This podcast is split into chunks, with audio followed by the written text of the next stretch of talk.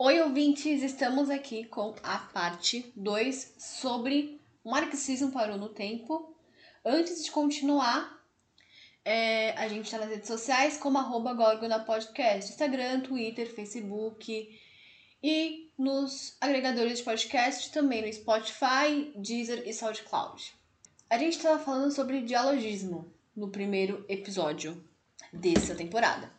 Então, vamos lá, André. Está falando sobre dialogismo. Então, o grande problema do novo marxismo é que, primeiro, o novo marxismo padece de um simples problema. Ele é eurocêntrico pra caralho. Por exemplo, uh, se você chegar para qualquer marxista e falar sobre a questão da Europa no momento do Marx, o cara vai te explicar direitinho. Aí você pergunta, você vai aplicar isso na América? Ele tem dificuldade de falar, por exemplo, e aí, como rolou a experiência marxista na América Latina? Ele vai te citar um monte de coisas. Mas ele vai cair na armadilha que um cara, um dos primeiros socialistas, socialista antes do Marx, alguns dizem, o Manuel Bonfim diz que fulano cai. Ele vai dizer o seguinte: você domina os livros perfeitamente. Isso está numa obra dele chamada América Latina Males de Origem. Mas você vai aplicar essa porcaria como? Esse é, esse é o problema dos marxistas que muito da direita critica. Cara, você tem um programa fantástico, mas o que, que você vai fazer na prática? o seu programa seria fantástico se você estivesse na Rússia czarista. Eles ficam emulando o Lenin. E esse é o drama. Quem é o novo marxista hoje? Quem,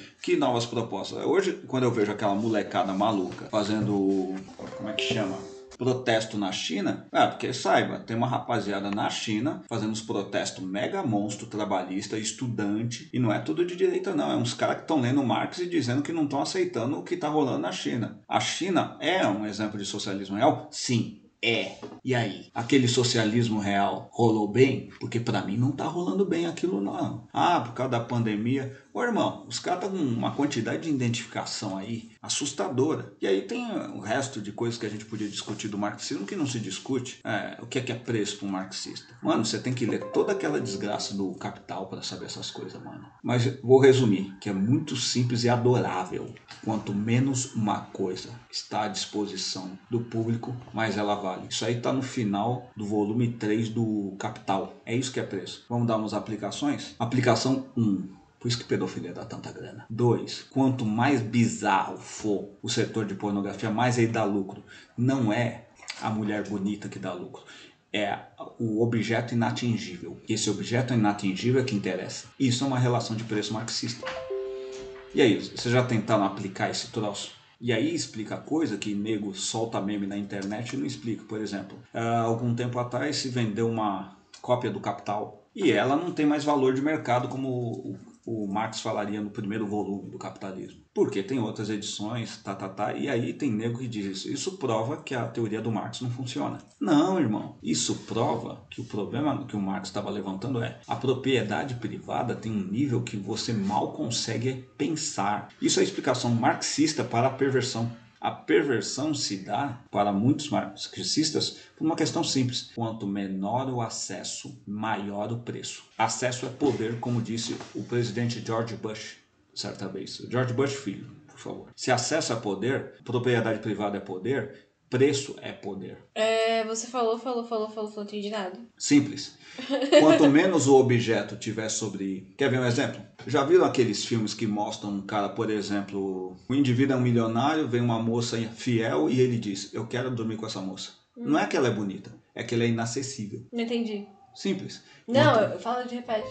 Quanto mais um objeto for inacessível, mais ele é desejado. E essa é a medida de preço. Quando uma mulher se mostra muito difícil, por isso que o cara persegue mais ela. Por quê? Porque ela não, é um item. Não acho que é isso.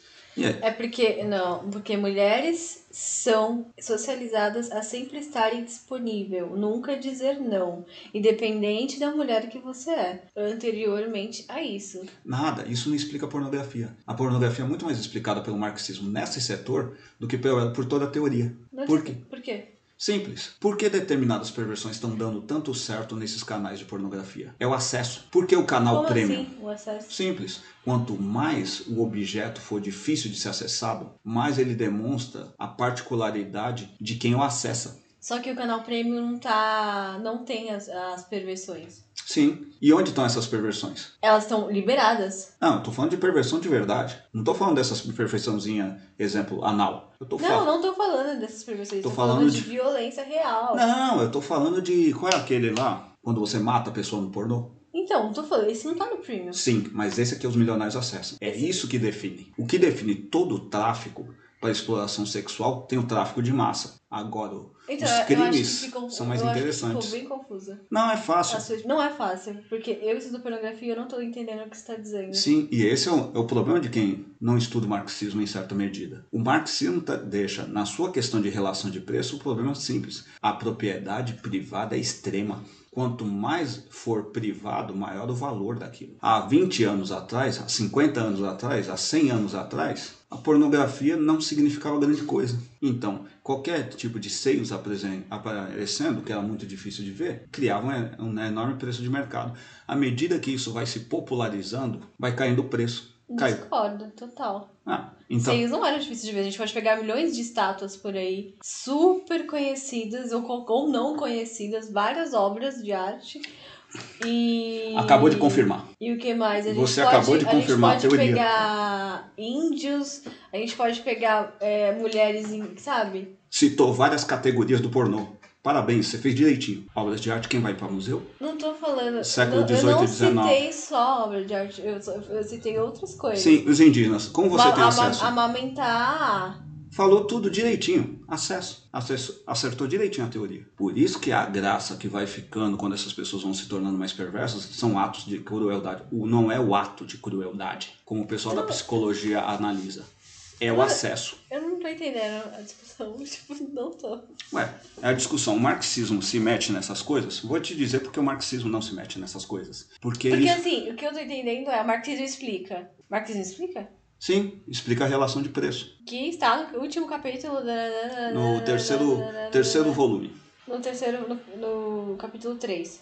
Não, No no, terceiro volume, volume. 3. E aí, qual é a explicação do volume 3? É o problema do acesso à propriedade. Não, mas eu não tô entendendo como a gente chegou até, até essa É discussão. simples. E por que a gente chegou nessa discussão? Simples, porque Porque eu acho que eu perdi o fio da meada. Simples, porque qual é o grande problema? Quando as pessoas vão explicar coisas como pornografia, assassinato, tráfico de drogas, elas fazem, até o pessoal de esquerda explica moralmente. O cara é um canalha. Eu não acho. Teoria feminista não explica moralmente. Nem toda teoria feminista Ué. explica moralmente. Porque uma grande parte da teoria feminista bebeu na fonte do Marx. Mas ela usa Marx pra criticar Marx, por exemplo. Sim, e aí que talvez E seja o o erro. problema do Marx não é um erro. Talvez seja um erro. Não é um erro. Eu vou dar um exemplo de erro. Não é um erro você criticar o Marx. Por que seria um erro criticar o Não, Marx? um erro é criticar o Marx da seguinte forma. O Marx está em que século? Tá, século XVIII. Então a gente não pode. Então, se a gente for pe- pegar assim, a gente não pode criticar ninguém. Se a gente for por essa lógica, a gente não pode criticar os colonizadores. A gente não pode criticar os escravagistas. Sabe? A gente não pode criticar, então, porra de ninguém. Porque cada um tava no seu tempo e reproduzindo as coisas do seu tempo, tecnologia Sim. do seu tempo. Sim, por Então isso. a gente não pode criticar. Não, porque criticar o passado é uma marca burguesa. Todo burguês que se preza critica o passado. Mas ele não analisa. Aquelas eram as condições do passado. O passado dava opções. Se o passado não dava opções, você não pode fazer Não, julgamento moral. Eu não, eu não acho, mas isso eu acho que criticar não é só fazer julgamento moral. Criticar o passado não é só fazer julgamento moral. Você analisar. Você, você poderia muito bem deixar passar coisas como o racismo, justificando que é uma consequência porque a galera lá do passado fazia X coisa. Sim, eu vou dar- Então, tipo, você poderia deixar passar, porque se aquilo, entendeu? Sim, e essa é a mancada do pessoal que vai fazer hoje crítica do anticolonialismo. Que é uma crítica simples que, serve- que pode ser feita do marxismo. Eu acho que toda pesquisa, a gente tá falando aqui do de, que é eurocentrismo, né, né, né, eurocentrado e tal, a gente tá usando o marxismo Na verdade, não. a gente tá usando. Não, a gente tá falando de marxismo, que é uma teoria euro, europeia, europeia, Sim, pra justificar tudo isso, sabe? sim. E sabe o que é legal disso? Se a gente usar direito a teoria, a gente pode criticar isso. E de, da seguinte forma. Por isso que o Marx nunca disse defenda a Inglaterra. Defenda o trabalhador. Porque nação era só um projeto. Não existiam nações no século XIX, XVIII, XIX. Isso é um projeto que vai surgir com a ascensão do Estado-nação. Ele vai dizer trabalhadores, que não sei dessa tradução trabalhadores, que eu acho que o, o nome certo era workers, e tem uma discussão desse termo. Mas aí é que está o negócio. Qualquer crítica que a gente faça, no fundo a gente reforça a burguesia. Olha, o racismo era ruim. Por quê? Vamos pegar o dialogismo. É aí que a gente estava chegando. Pra você, não, você como escravo, jamais poderia acreditar que seu escravizador ia te libertar. Olha o local social dele. Ele vive de você. Ele não pode te libertar. Se ele te, se ele te libertar, ele vai fazer o que da vida? Ele não vai. É injusto para o escravizador você dizer que ele tem que parar de escravizar. Mas é muito dentro da lógica burguesa. Isso vai te impedir de picar uma bala nele e fugir? Não. Isso aí é que é a dialética histórica. Usar a justiça para criticar as coisas, isso é uma. Isso tinha nego que falava muito que é o legalismo. Olha, é, eu vejo muito cara fazer isso hoje em dia a injustiça da escravidão. Ué, injustiça por quê? Ah, mas tinha muita coisa no passado que era injusta. Não, era a lógica social da, daquele momento. Então a gente pode justificar as coisas que acontecem hoje como lógica social desse momento. Sim. Então a gente fica parado e vai pela lógica social, como se fosse natural, como se fosse um destino, e não é. E aí é que tá o grande sacada do Marx. Você não, você que está sendo prejudicado, tu que te vire, mano. E isso é fazer história. Você não pode esperar que seu opressor faça algo. Ele é. jamais fará. É, é como dizer para mim. Uh, Mas vamos... eu acho que você está se contradizendo nas falas, talvez. Não, não tô. Sabe qual é a grande sacada de discutir isso? Discutir sem moral, só pelo viés econômico. Vou dar um exemplo. Não é, é discutir sem moral. Não é. é. porque ninguém discute sem moral. Ah, mas isso aí, aí que tá. E nem economia não é sem moral. Eu não sei de onde que as pessoas tiram a ideia de que economia é uma coisa sem moral. Ah, isso aí é a discussão que é moral. Porque eu também achava, até ir lá pegar a história da economia 1, 2, 3 e falar, pô, isso aqui é cheio de moral. Sim, mas Inclusive, é... Marx. Mas aí é que tá o negócio. Não há, em nenhum momento, moral entendida como categoria da filosofia. A moral é uma ação. A ética orienta a moral. A ética do escravizador é te escravizar. Não, sim, isso sim. Então, qual é o diálogo, falta no dialogismo? Você, esquerda boba da internet, dizer não é injusto o racismo? Pro racista, não. Não. Então, pro por... pedófilo, não. Certo. Então. Pro, pro pornógrafo, não é injusto. Então. Mas eu nem acho que a palavra seja injusta. Eu Mas... acho que. Não, a palavra é, é justa. Não. Tá certinho. Não acho que é injusta a palavra. Sim, porque justiça é um conceito burguês. O problema é, você que está sendo prejudicado, isso é, uma, isso é uma fala que eu acho que o feminismo trabalhou muito bem do Marx. Não exatamente do Marx. O feminismo. Mas, sim, protagonismo. Um homem não deve defender uma mulher, porque ele reforça a cultura. Essas mulheres têm que se defender sozinhas. Concordo plenamente. Os negros têm que ficar esperando que tenha algum salvador branco? Não. Trabalhadores. Quando vocês vão deixar de ser trabalhador e virar laboreador? Palavra que eu gosto de usar. É você que tem que se valorizar, cara. E você não vai aprender a se valorizar até você valorizar o seu entorno social. Você valoriza o outro trabalhador do seu lado? Trabalhadores do mundo onívos, você quer que o cara que te explore seja gentil, que o patrão seja gentil, mas ele não pode. E é daí que vem a moral. A sobrevivência dele impede. Ele tem uma, até uma margem de discussão, mas, mas ele para. Mas ali essa discussão que a gente está fazendo tá respondendo a pergunta? O marxismo parou no tempo? É que tá o um negócio. O marxismo não parou no tempo porque os marxistas continuam fazendo. Agora Fazendo o quê? Continuam fazendo coisas básicas. Por exemplo, o zapatismo é o quê? Não, a gente pode pegar várias. A gente pode, pega o zapatismo. Oh, genial, o zapatismo.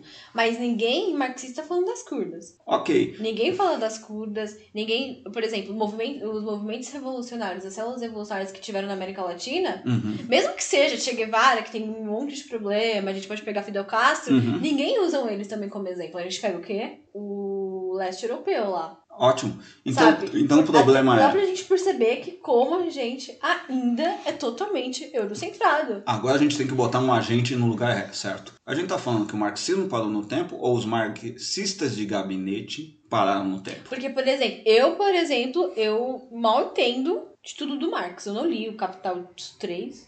E não é preciso. Eu não, sim, eu folhei os três, li, sei lá, algumas páginas, não entendo tudo do Marx, não faço questão de entender tudo do Marx. Mas aí é que é uma discussão boa sobre isso. Eu acho que não é necessário você entender tudo do Marx, porque é. eu, eu sou daquela, daquela linha que a prática antecede a teoria. Mas essa é. Mas aí que tá o negócio. E Todo... é uma coisa que marxista não gosta. Não, é uma coisa que marxista de gabinete não gosta. Fica tipo, como assim? Nossa, meu Deus, por que cria, isso é criar burocracia inútil? Se você tem uma teoria, por exemplo, se você tem uma teoria muito legal, você vai ter fazer, tentar seguir, não vai dar certo. Mas porque é existem outros fatores, sei lá. Vamos pegar um exemplo. Qual é o último exemplo? De coisas que a gente pode. De manifestação, por exemplo. Sim. Você pode seguir o. Vamos pegar. Uh, manifestações francesas, vamos queimar um carro. Uhum. Você não vai queimar o carro com o mesmo processo que aconteceu lá na França. O que você vai fazer é pegar o esquema estrutural. Por exemplo, o Comitê Invisível, que é um, uma célula anarquista não, francesa. É que, caramba. É, calma. O Comitê Invisível percebeu o seguinte: queimar carro dá certo? Resposta: não. O que, que dá certo? Parar a produção. Olha que os desgraçados fizeram, rapaziada. Eles arrancaram, eles arrancaram Reza a lenda que foi eles, tem um processo rolando, tem gente que diz que não é eles, bom que seja. Eles arrancaram os trilhos do trem para não sair a mercadoria. Eu vi gente na França fazendo isso. Em vez de fazer passeata na rua, ir até os locais de transporte e arrancar o asfalto. É a aplicação máxima do Marx. Você tem Mas que é- parar é- é a que- produção. É que na França existe, é uma outra coisa. Na França, você, que, você queima um carro, por exemplo, é, é por isso que ninguém tira os carros das ruas. Porque se você tá rolando uma manifestação, e como a manifestação é, é protegida pela Constituição de lá, blá blá blá blá blá, Hum. então ninguém tira os carros das ruas. Tipo, meu, a manifestação tá acontecendo e se queimarem meu carro, quem vai pagar? O O Estado. Estado tem que pagar. Foda-se se foi uma manifestação de direita, foda-se se foi uma manifestação de esquerda, eles queimaram. meu- É que de direita não acontece isso geralmente, né? Eles queimam. Eles não queimam nada, na verdade. E aí, é, que, eles queimam carro, queimam ônibus, queimam tudo, e quem tem que pagar com, preju com prejuízo é o Estado. Então, de qualquer forma, eles entendem que isso é prejuízo para. E dá muito prejuízo, porque, tipo. Não muito prejuízo, porque lá quase ninguém anda de carro, mas dá prejuízo. E aí que tá o negócio. Essas manifestações que a gente tá falando, olha que coisa interessante. No fundo, a gente está agindo com os marxistas de gabinete. Onde a gente conferiu isso? A gente leu os manifestos dos caras? Não, não lemos os manifestos franceses. Nós Eu lemos as notícias. Assim como eu li do Comitê Invisível, olha que interessante. Eu fui atrás de Eu leio muita noticiar. coisa de célula anarquista. Célula Então, anarquista. é. Ar- Anarquista. E aí que tá o negócio. Eu me pergunto sobre todas essas pessoas. Uma grande crítica aos anarquistas em Eu Robô. Eu, não Robô, acho que é- ah, calma, calma, calma, calma. Em Mr. Robot, perdão, não é Eu Robô, desculpa rapaziada. Tá. Qual é o final de todo o anarquista que aparece ali? É virar ANCAP. Virar, o final de, desses anarquistas é virar ANCAP. Por quê? Porque ele está sendo movido. Essa é a sacada. Isso pensando no sindicalismo, isso pensando no trabalhismo. Você está sendo movido por um problema de sobrevivência da, profissional. Agora, se você se move, eu, tô pegando o exemplo bem do Mr. Robot. Ah, eu sou contra. O Mr. Robot começa com uma crítica à pedofilia. E depois, chega num momento, tem a, a faca e o queijo para derrubar o sistema. Ele para. E por que ele para? Porque ele diz: vão se ferir muitas pessoas. Não quero que isso aconteça. E aí que está o problema. Você quer fazer revolução? Prepare-se para milhões morrerem. Isso aí já foi discutido até pelo Lenin. Uma coisa é queimar a propriedade, outra coisa é mudar o mundo. Eu não sei se foi o Lenin ou foi outro cara que falou. Minto, o herói quer salvar o mundo, o vilão quer mudá-lo. E no outro dia, a partir do dia, no dia seguinte que você fez a revolução, bonitão, você vai ter que organizar aquilo tudo de novo. Você está preparado para isso? Qual é o teu plano? O que eu acho que é a grande man... o que o marxismo parou no tempo, para mim até o presente momento, é simples. O marxismo, pelo menos o marxismo das academias, o marxismo de gabinete, o marxismo dos partidos políticos atuais que se dizem de esquerda, não é revolucionário. É isso. Toda a sua teoria virou uma teoria identitária, virou uma teoria de revisão do capital, que isso é do Marx, viu? O Marx achava que as forças produtivas por si só mudam, mudam a economia. É verdade, mudam. Mas o titio o capitalismo reage. Cabe a nós reagir. É, o Zizek, esses dias eu vi o Zizek falando que o coronavírus vai mudar o mundo. Não vai. O capitalismo está adaptando bem, está aumentando as medidas repressivas dele. O grande problema é fazer revolução. E o problema não é só quebrar o sistema. Se você der um pau no sistema e não botar algo no lugar dele, ele se refaz. O sistema está bem preparado. O sistema teve sempre como sua como uma cultura, como sua forma de saída. E aí, a gente está pensando numa nova cultura? Se a gente não pensar essa nova cultura, pode esquecer a gente brigar com o sistema. Ele vai vencer, porque a gente vai matar o sistema num dia e refazer ele quando a gente refazer as estruturas administrativas.